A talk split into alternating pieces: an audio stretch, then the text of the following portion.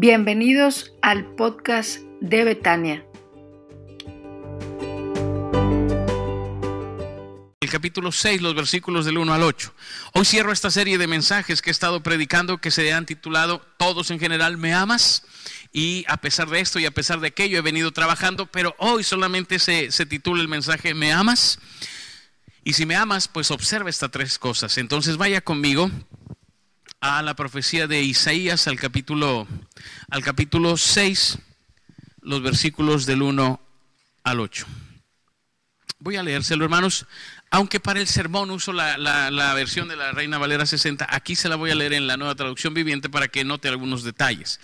Dice, en el año en que murió el rey Usías, vi al Señor sentado en un majestuoso trono, y el borde de su manto llenaba el templo. Lo asistían poderosos serafines, cada uno tenía seis alas. Con dos alas se cubrían el rostro, con dos se cubrían los pies y con dos volaban. Se decían unos a otros, Santo, Santo, Santo es el Señor de los ejércitos celestiales. Toda la tierra está llena de su gloria. Sus voces sacudían el templo hasta los cimientos y todo el edificio estaba lleno de humo. Entonces dije, todo se ha acabado para mí. Estoy condenado porque soy un pecador. Tengo labios impuros y vivo en medio de un pueblo de labios impuros. Sin embargo, he visto al Rey, el Señor de los ejércitos celestiales. Entonces uno de los serafines voló hacia mí con un carbón encendido que había tomado del altar con unas tenazas. Con él tocó mis labios y dijo, ¿ves? Este carbón te ha tocado tus labios, ahora tu culpa ha sido quitada y tus pecados perdonados. Después oí que el Señor preguntaba, ¿a quién enviaré como mensajero a este pueblo? ¿Quién irá por nosotros? Aquí estoy yo, le dije, envíame a mí. Hermanos, quiero que pensemos en si realmente y, cerremos esta serie de mensajes pensando si amamos verdaderamente al Señor, hay tres cosas que tenemos que hacer. Tres cosas que yo veo en el texto que tenemos que hacer. Si verdaderamente me amas, observa el mundo, mira el mundo. Las cosas no son como yo quiero, las cosas son como son. Mire lo que dice el texto en el año en que murió el rey Usías. Usías, hermanos, fue un rey que gobernó por ahí de los años eh, de 800 a 750, más o menos. Recuerde que, que, venimos en sentido inverso de la historia, ¿no? Porque es antes de Cristo. Entonces, del 800 para el 750. Y fue un buen rey al principio. Al principio fue un rey, bien, llegó al, trono muy joven, a los 16 años, pero hizo lo que agrada al Señor. Entonces Dios lo bendijo, le ayudó en las batallas, dice que salían formados en escuadrones, segundo de Crónicas menciona a este rey Usías, y le fue muy bien hasta que dice que se volvió soberbio.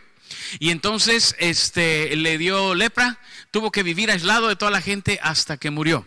Pero había sido un buen rey, en realidad había sido un buen rey. Cuando Isaías está en el templo, dice en el año en que murió el rey Usías. Para Isaías, el mundo estaba bien, porque el rey Usías había sido un buen rey.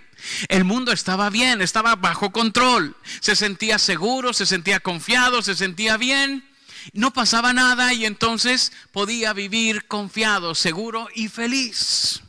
Dicen que el lugar más feliz del mundo es Disneylandia. Eso dice cuando menos la publicidad. Así dice, el lugar más feliz del mundo. Y quien hizo ese eslogan nunca ha ido. Porque tenemos unas filas tan grandes que qué va a ser feliz ni qué va a ser feliz ahí. Pero dice que es el lugar más feliz del mundo. Y a veces quisiéramos vivir así, en este lugar tan feliz en el que no pasa nada. Está el rey Usías, me siento confiado, me siento seguro, me siento en paz. Pero ¿qué cree, hermanos? La pregunta del Señor es, ¿me amas aunque las cosas no son como quieres? Aunque las cosas no funcionan como tú quisieras. Porque a veces quisiéramos que esta vida fuera ideal y que toda nuestra vida estuviera en equilibrio y que no pasara nada. Pero el texto empieza diciendo, en el año en que murió el rey Usías, de pronto el mundo para Isaías se quebró se cayó la estabilidad, se cayó lo que le daba seguridad y ahora venía un periodo de incertidumbre, porque esto de nombrar un nuevo rey no era que hicieran elecciones y que todo estuviera tan bonito como en México y voto por voto y esas cosas, sino realmente eran unos procesos complicados de guerrillas, de batallas, de muertes, hasta que se estableciera un nuevo rey. Isaías pensaba en todo esto y decía, se acabó la paz, se acabó la tranquilidad, mi mundo se trastornó por completo. Y viene la pregunta del Señor a Isaías, Isaías, ¿Me amas? Y quiero hacerle la misma pregunta a usted. ¿Sigue amando al Señor a pesar de que nuestro mundo se trastorne? Que aquello que me daba estabilidad se acabe, se pierda, se vaya, se termine. ¿Sigues amando al Señor? Aunque el mundo no sea como tú quieres que sea. Porque la vida, hermanos, es como es. La vida no es como yo quiero que sea. La vida es como es. A veces muy bien. A veces no tan bien. Y a veces peor. No, la vida va cambiando, va de distintas maneras. Así como es la vida, usted lo conoce. Hay días que estamos muy contentos, ¿o no? Muy contentos. Pero hay días en que estamos muy tristes, ¿o no? Por algunas razones nos ponemos tristes. Hay días que hay abundancia en la casa, ¿o no es cierto, hermanos? Se llama aguinaldo y ya lo están pagando. ¿Eh? Entonces llega uno a la casa y dice, ¿qué quieren de cenar? Ahora sí, vengo bien forrado. ¿Qué quieren de cenar? Es más, hoy sí pedimos salsa extra en los tacos. No porque traigo dinero, porque ahora sí me siento contento. ¿Y qué cuando no pasa eso? ¿Y qué cuando no hay ese exceso de dinero? No, no exceso, ese excedente de dinero.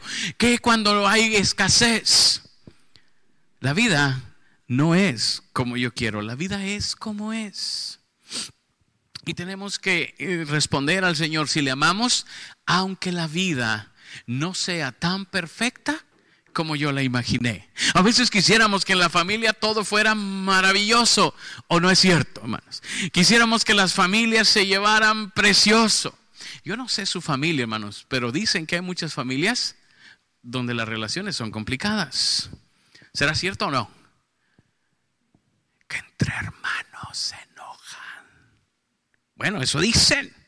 Bueno, dicen de manera rarísima que hay quien se enoja con la suegra. No entiendo yo cómo pueda suceder eso, pero dice que se enojan con la suegra. Bueno, ahí le va una más difícil, que hay matrimonios que se pelean. Dicen, dicen. Obviamente que en esta iglesia no, aquí ya sacamos todo eso, pero ahí... ¿Y qué pasa cuando esas cosas suceden? Viene la pregunta del Señor, ¿me amas aunque la vida no sea como tú quisieras que fuera? Bueno, déjeme ir más allá. Estamos viviendo una pandemia que pensamos que ya salimos y luego dicen, ahí viene la cuarta ola. y no sabemos cómo va a estar y cómo va a llegar. Ojalá, hermanos, ojalá el Señor nos permita salir de todo esto y avanzar. Pero la vida no es como queremos. Quisiéramos ya salir de esto o no. No quisiéramos ya salir definitivamente de todo esto. Todavía ayer nos avisaron que el Señor llamó a su presencia al pastor Gallegos de Torreón por COVID.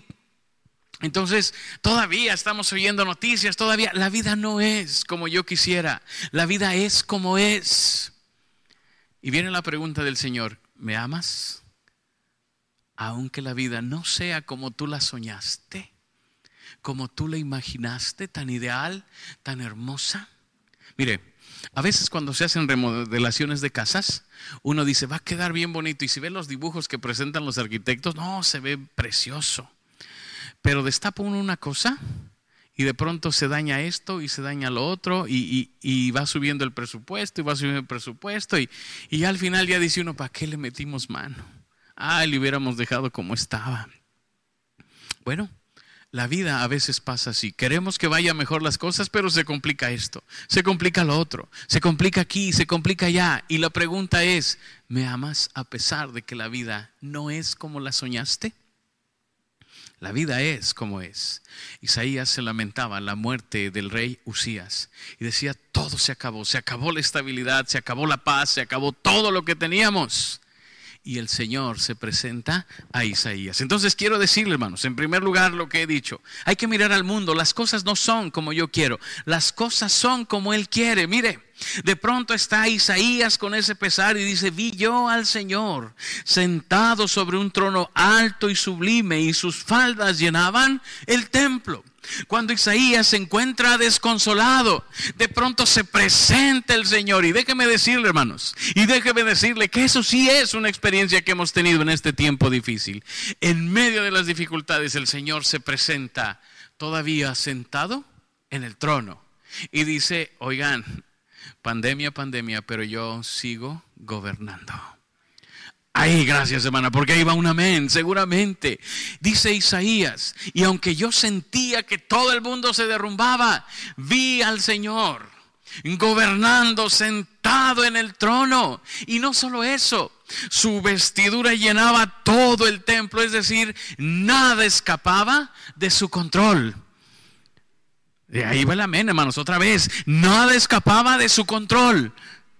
Ah, bueno, tímido, pero salió, tímido, pero salió. Gracias, hermanos.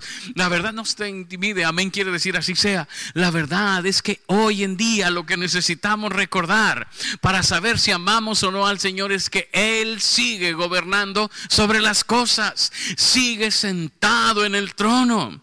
El versículo que le da sentido a todo el Apocalipsis es nuestro Dios Todopoderoso reina. Gocémonos y alegrémonos. Ese es el eje por el que gira todo el Apocalipsis. Porque lo que el Señor quiere decirnos en Apocalipsis no es que le tengamos miedo a la bestia. No es que le tengamos miedo al anticristo, es que Él está sentado en el trono y sigue gobernando. Y hermano, cuando nos preguntamos, en medio de todo lo que vivo, ¿puedo responder al Señor que le amo? Sí si tienes la seguridad que todo lo que pasa sigue bajo el control del Señor. Sigue bajo el control del Señor. Hay un hermano que asiste a la iglesia, pero luego le digo quién es, que es piloto. Me mandó una foto esta semana y está en un simulador de vuelo porque está regresando a sus capacitaciones para volver a volar y tiene como mil botones, hermano, mil botones en la foto. Así está sentado y tiene mil botones y me dice, pastor, aquí capacitándome. Y yo vi la foto y dije, Señor, Qué bueno que no soy yo. Oiga, ¿cuántos botones tiene ese señor? Y tiene que apretarlos en el momento justo, adecuado y preciso. Ya ni quise ver más, hermanos, porque luego vuela uno y va pensando, ay, que apriete el botón correcto, que apriete el botón correcto. Entonces va uno pensando estas cosas.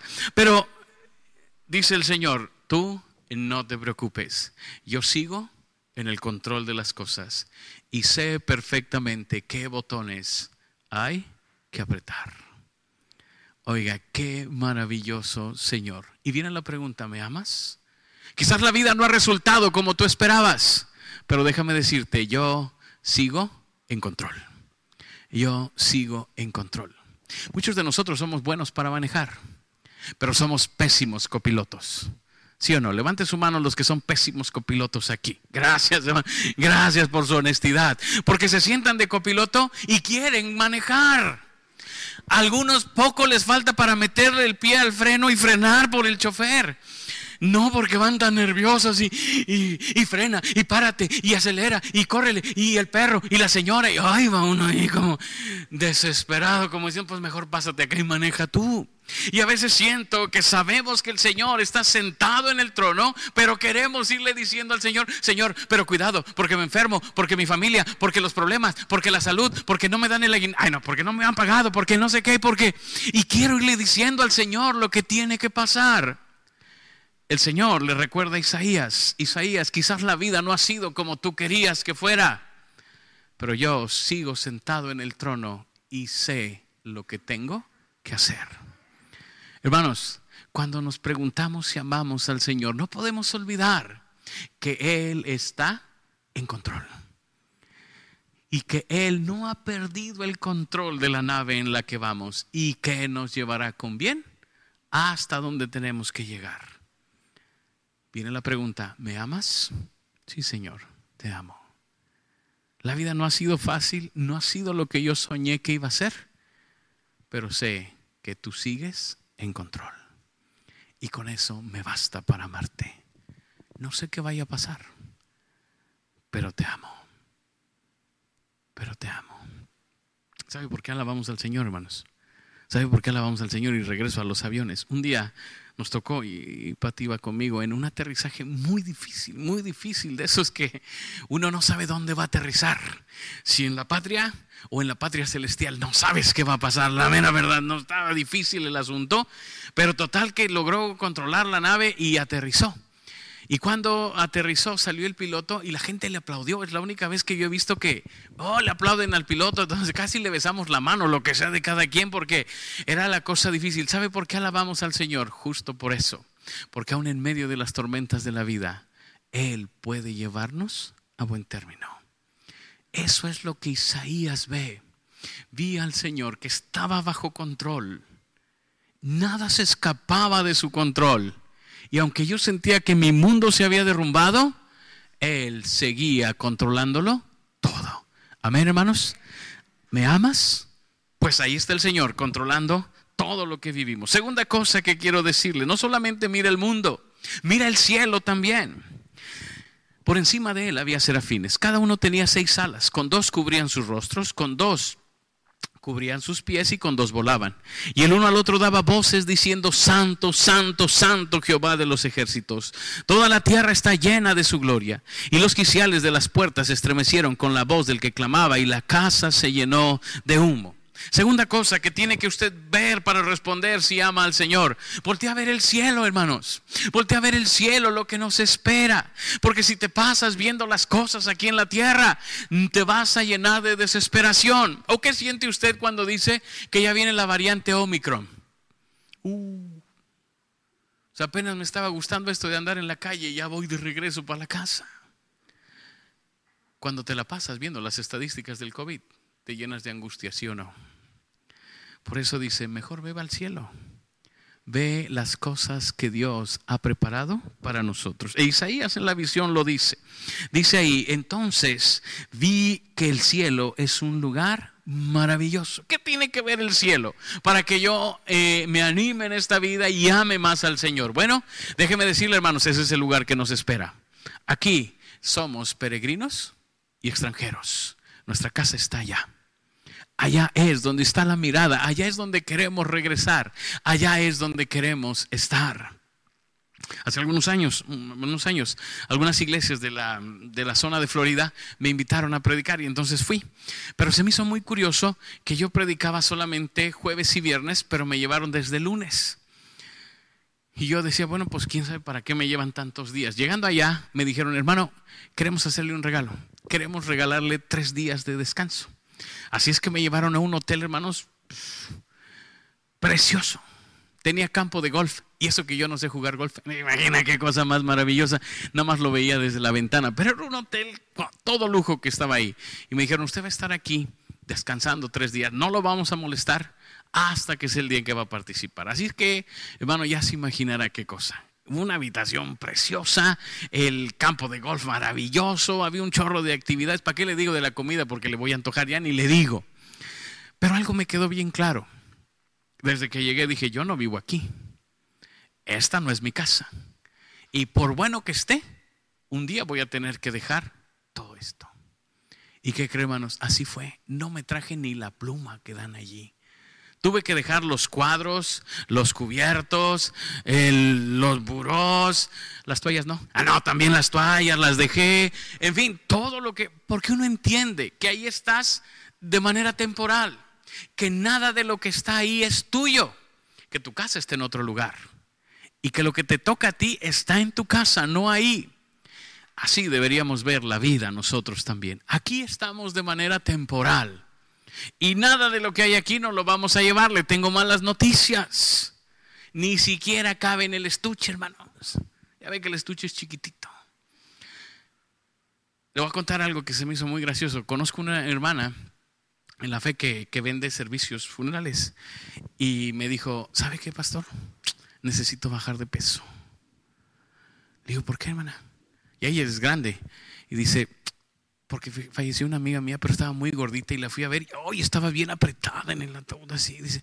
Yo dije, yo no quiero verme así. Necesito bajar de peso para verme más holgadita ahí. Y yo le decía, no, hermano, pues ya qué importa eso, ¿no? Y decía, no, no me quiero ver así, me decía ella. Y hermanos, a veces pensamos hasta en esas cosas, porque pensamos con la mirada aquí. Por eso Isaías dice, y de pronto vi el cielo y vi lo maravilloso que es lo que Dios tiene para mí.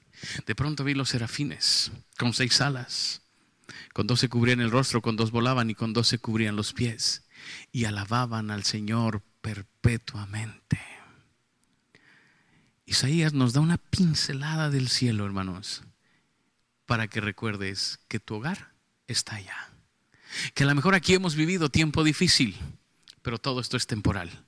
Esta leve tribulación es momentánea pero produce en nosotros un más excelente y eterno peso de gloria. ¿Sabe qué es lo que está diciendo Pablo ahí? Pablo está diciendo, y usted me va a entender, los que somos más maduros en esta vida lo van a entender. ¿Usó alfombras en su casa algún tiempo? ¿Se acuerda que antes las casas se alfombraban? Ahora que hicimos alfombrar aquí ya no encontramos quién nos vendiera alfombras, pero antes se alfombraban las casas. Y luego cuando tú ponías un mueble, se marcaba la alfombra. ¿Sí tuvo esa experiencia, hermanos? Ay, gracias a Dios, no fui el único este, incauto que puso alfombra. Entonces se marcaba. Si tú movías el mueble, ya no se quitaba la marca, ya se quedaba así. Nunca más en la vida podrías quitar esa marca. Y en la casa de mis papás teníamos alfombra y había un piano. ¿Se imagina cuándo se iba a quitar la marca del piano? Jamás. Alguien se le ocurrió vender unas patas así para los muebles, así grandotas, como de plástico, como de acrílico, así grandotas, que fuera la solución, la solución de no sé qué, hermanos, se marcaba peor. Porque si el mueble tenía una patita así, pues marcaba así, pero le ponías esa cosa y marcaba así y se quedaba para siempre. Ya no lo quitabas nunca. Pablo dice que esta tribulación que vivimos deje nosotros una marca que no se quita jamás.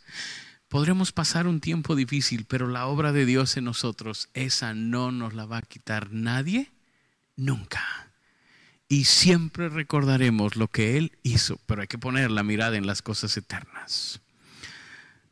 Hace muchos años, jugando con mi hermano, me, corté aquí. Si usted se acerca, bueno, estas chicas que están adelante con su buena vista, si lo ven, tengo una cicatriz aquí que se ve así como de suicidio, hermanos, pero no me estaba suicidando, era, estaba jugando y se me quedó la cicatriz y siempre que la veo me acuerdo de cuando me la hice y cómo fue que sucedió esto.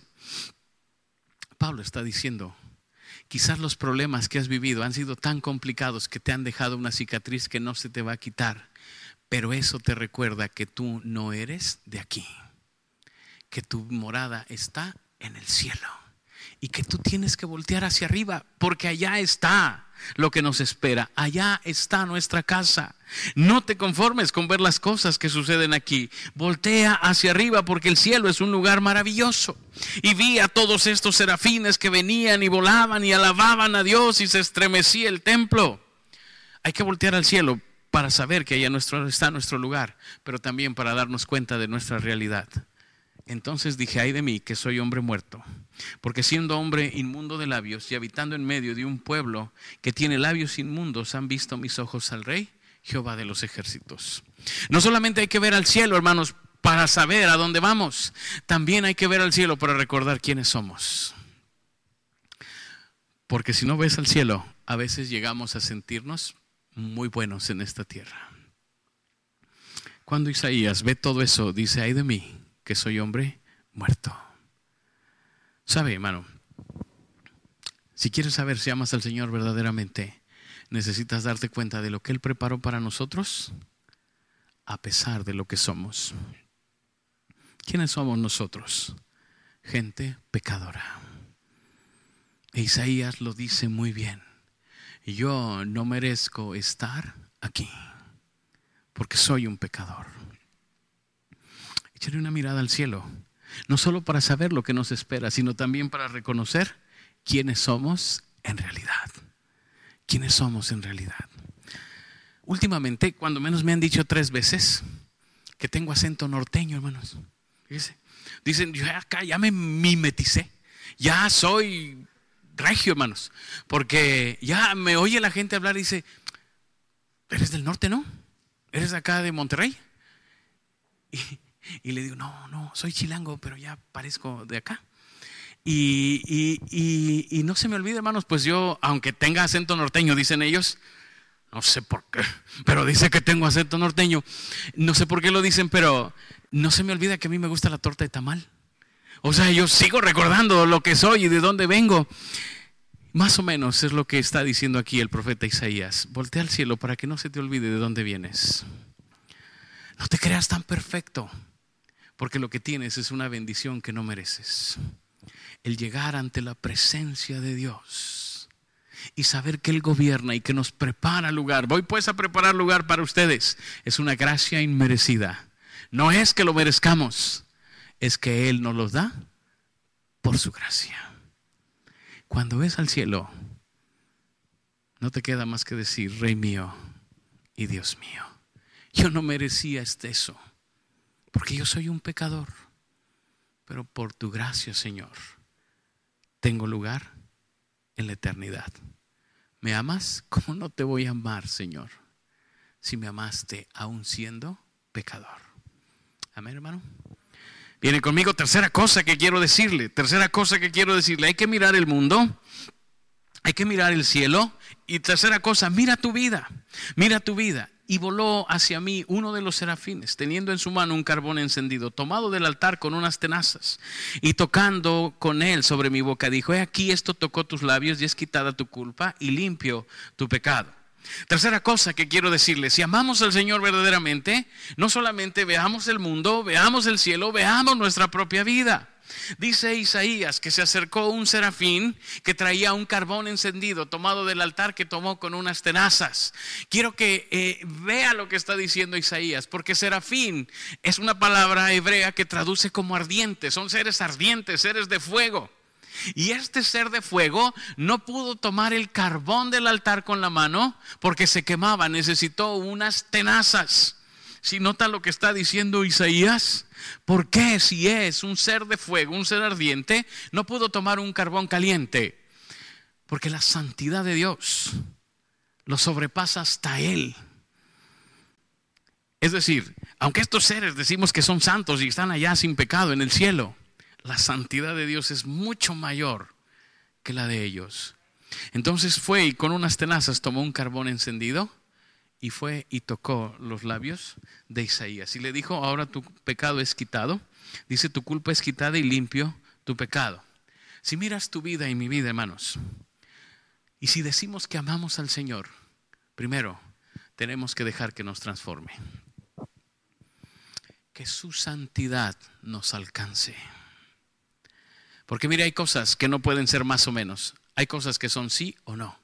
Entre esas, la santidad. O eres santo o no eres santo. Pero no hay así de que, pues más o menos.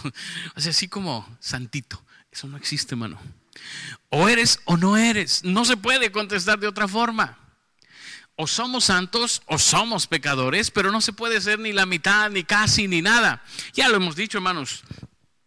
A veces me regalan una botellita de agua, pero a veces, no siempre, ¿verdad? Y a veces cuando tenemos la botellita de agua, aquí se voltearon a ver, este, cuando tenemos una botella de agua, ¿qué le parece que la botella de agua diga? 99% agua ultra purificada, 1% agua de coladera. ¿Te lo tomas?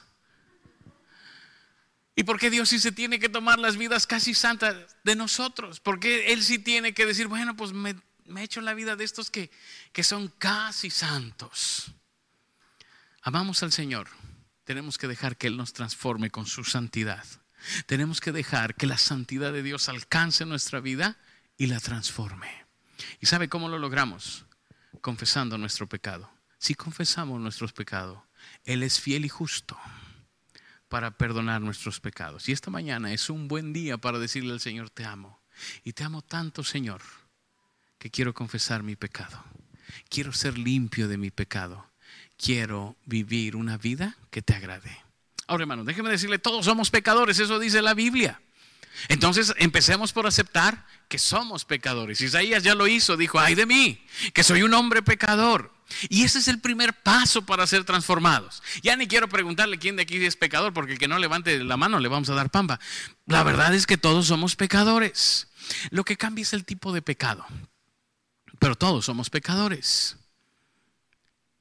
Si amamos al Señor, este es un buen momento para decir, Señor, tócame con tu gracia, para que sea quitada mi culpa y limpio mi pecado. Y entonces, hermanos, de veras podremos decirle al Señor, sí, Señor, tú sabes que te amo, tan te amo, que quiero que laves mi corazón. Pero quiero decirle, hermanos, no solamente son los pecados de ahorita, son los pecados que hemos cometido antes. ¿Por qué le digo esto? Porque mire, hay quien a lo mejor dice, bueno, sí tengo pecados aquí, pero vienes arrastrando un pecado que cometiste hace tiempo y que has dejado que marque tu vida. A ver si puedo explicar esto. No solamente es que hayamos cometido pecado esta semana, que seguramente lo hicimos, sino que hay pecados que ya tienen tiempo en nuestras vidas que nos marcaron para siempre. La pregunta del Señor es, ¿me amas? Pues si me amas, deja que el Señor borre también aquellos pecados añejos y quite para siempre tu culpa. Si se fija que Isaías le dice, tu culpa es limpiada y, tu pecado ha sido perdonado. La culpa es aquello, hermano, aquel pecado viejo que traemos arrastrando. Que quizás Dios ya hasta lo perdonó, pero tú lo sigues cargando. ¿Sí queda claro a lo que me estoy refiriendo, hermanos? Damos ejemplo. Ah, no es cierto. Es decir, a ver, diga un ejemplo de su pecado. No, no, no lo dé, pero sí queda claro cómo está la cosa aquí. Pecados viejos que siguen marcando mi vida. Cuidado con la culpa. Entregue eso también al Señor. Deje que el Señor nos libere también de eso. Y por último, quiero decirle, hermano, Mira tu vida porque necesita ser utilizado. Después oí la voz del Señor que decía, ¿quién enviaré? ¿Y quién irá por nosotros? Entonces respondí yo, heme aquí, envíame a mí.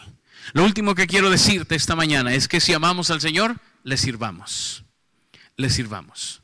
Hay muchas maneras de hacerlo, muchas posibilidades de hacerlo, muchos ministerios para hacerlo, pero tenemos que hacerlo. Tenemos que hacerlo.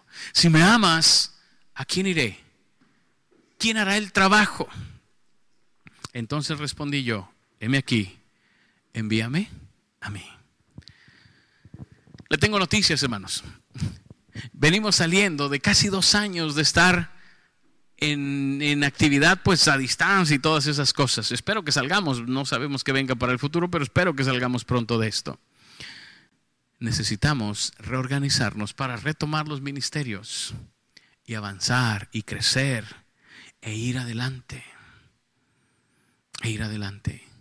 Necesitamos que algunos de los que están aquí, por no decir que todos los que están aquí, digan, heme aquí, envíame a mí.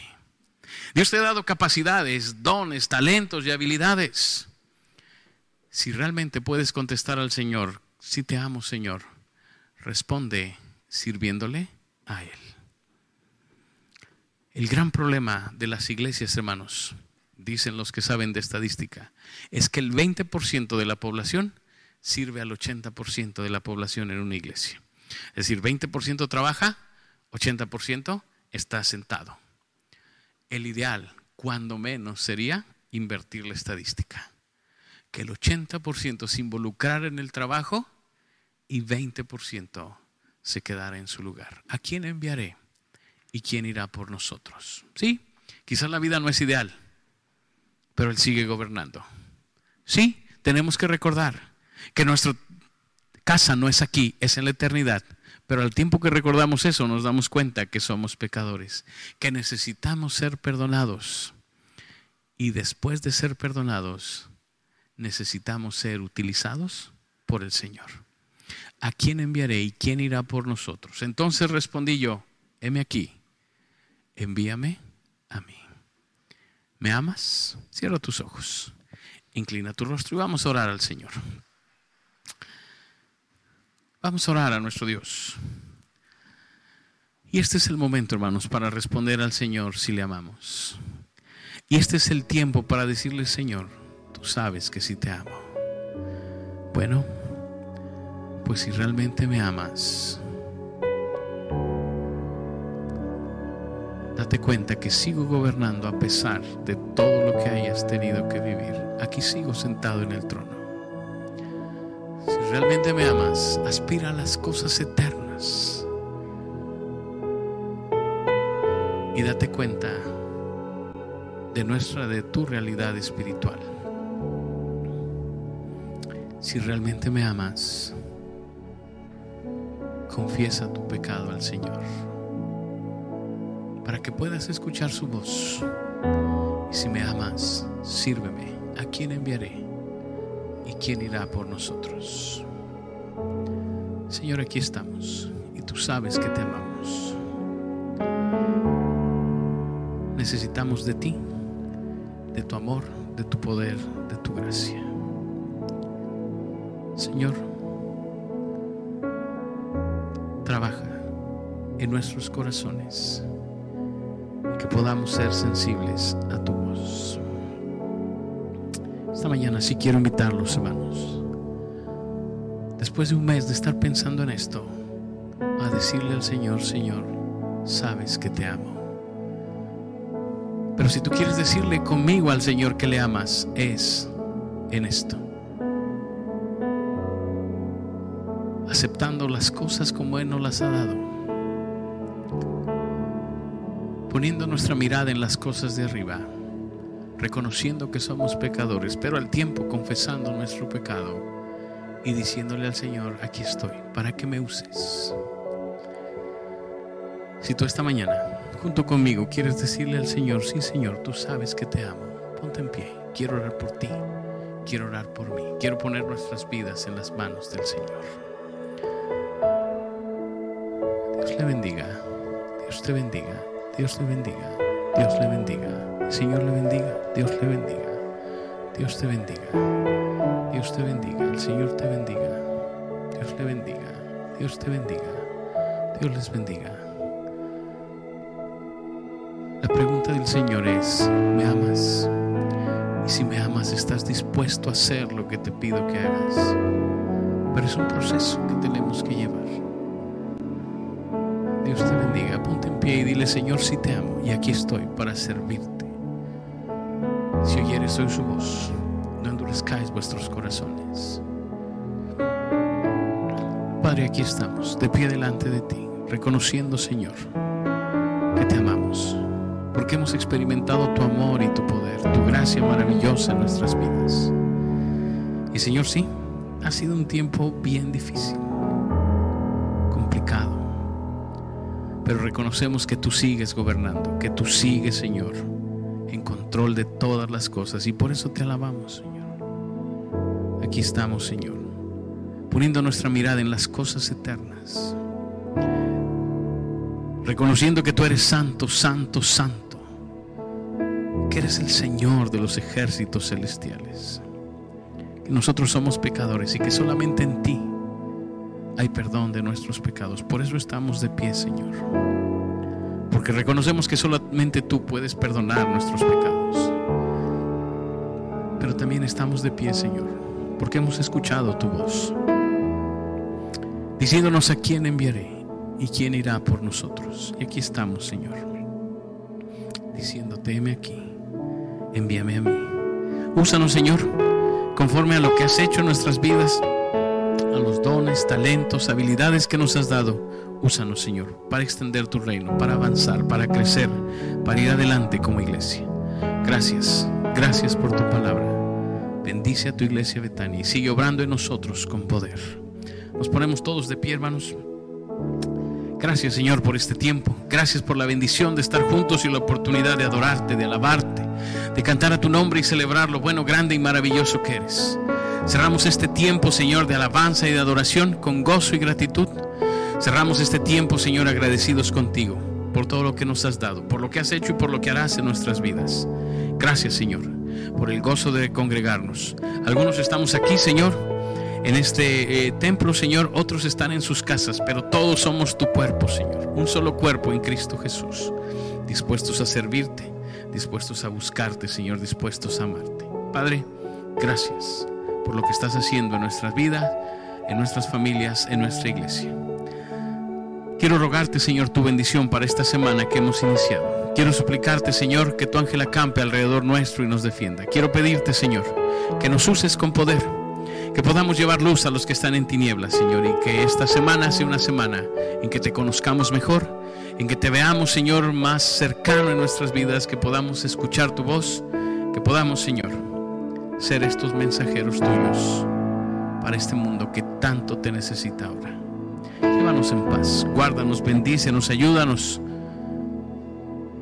Provee todo lo que necesitamos para vivir, pero sobre todas las cosas, danos el privilegio y la bendición de esta semana hablarle a una persona de tu amor, de tu poder y de tu gracia. Señor, gracias. Gracias por todo lo que haces en nuestras vidas. Te alabamos, te bendecimos y te damos toda la gloria y toda la honra en Cristo Jesús.